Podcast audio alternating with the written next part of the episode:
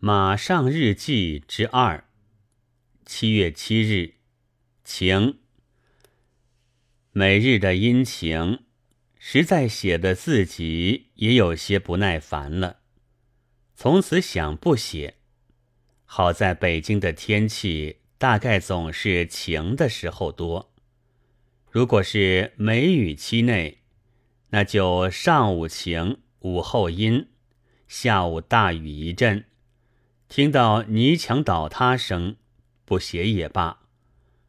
又好在我这日记，将来绝不会有气象学家拿去做参考资料的。上午访溯源，谈谈闲天。他说，俄国有名的文学家毕利涅克，上月已经到过北京，现在是走了。我单知道他曾到日本，却不知道他也到中国来。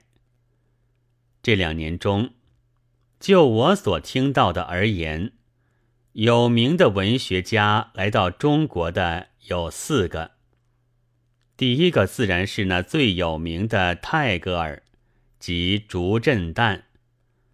可惜被戴印度帽子的震旦人弄得一塌糊涂。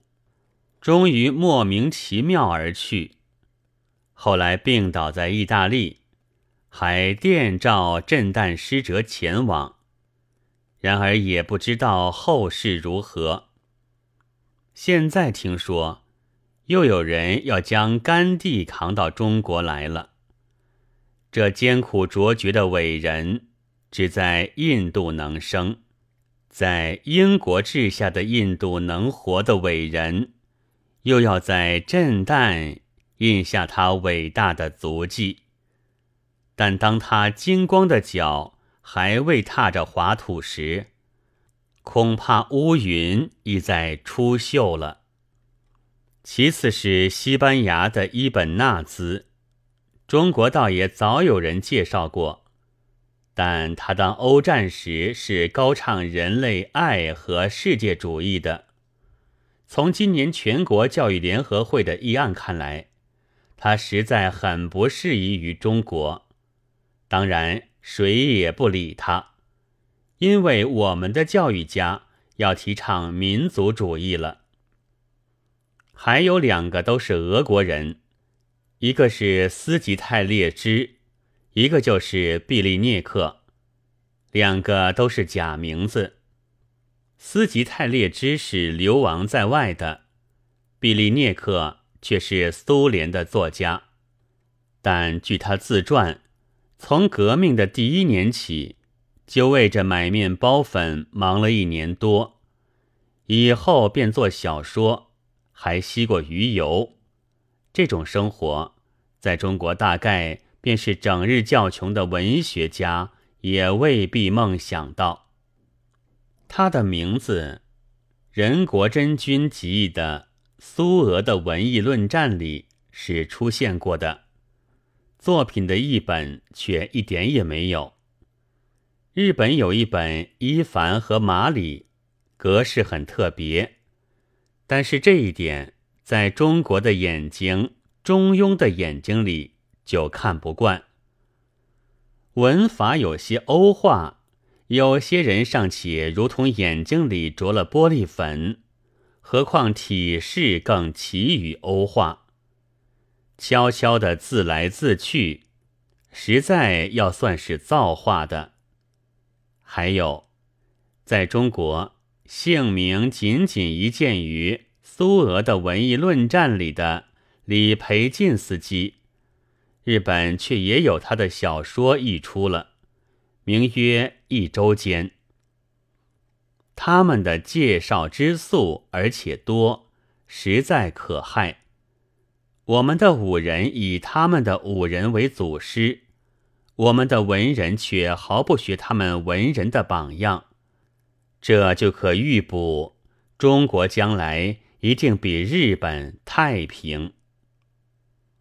但据伊凡和马里的译者。委赖静止是说，则作者的意思是以为苹果的花在旧院落中也开放，大地存在间总是开放的，那么他还是不免于念旧。然而他眼见身历了革命了，知道这里面有破坏、有流血、有矛盾，但也并非无创造，所以他绝没有绝望之心。这正是革命时代的活着的人的心。诗人伯洛克也如此，他们自然是苏联的诗人，但若用了纯马克思流的眼光来批评，当然也还是很有可疑的处所。不过，我觉得托洛斯基的文艺批评，倒还不至于如此森严。可惜我还没有看过他们最新的作者的作品。一周间。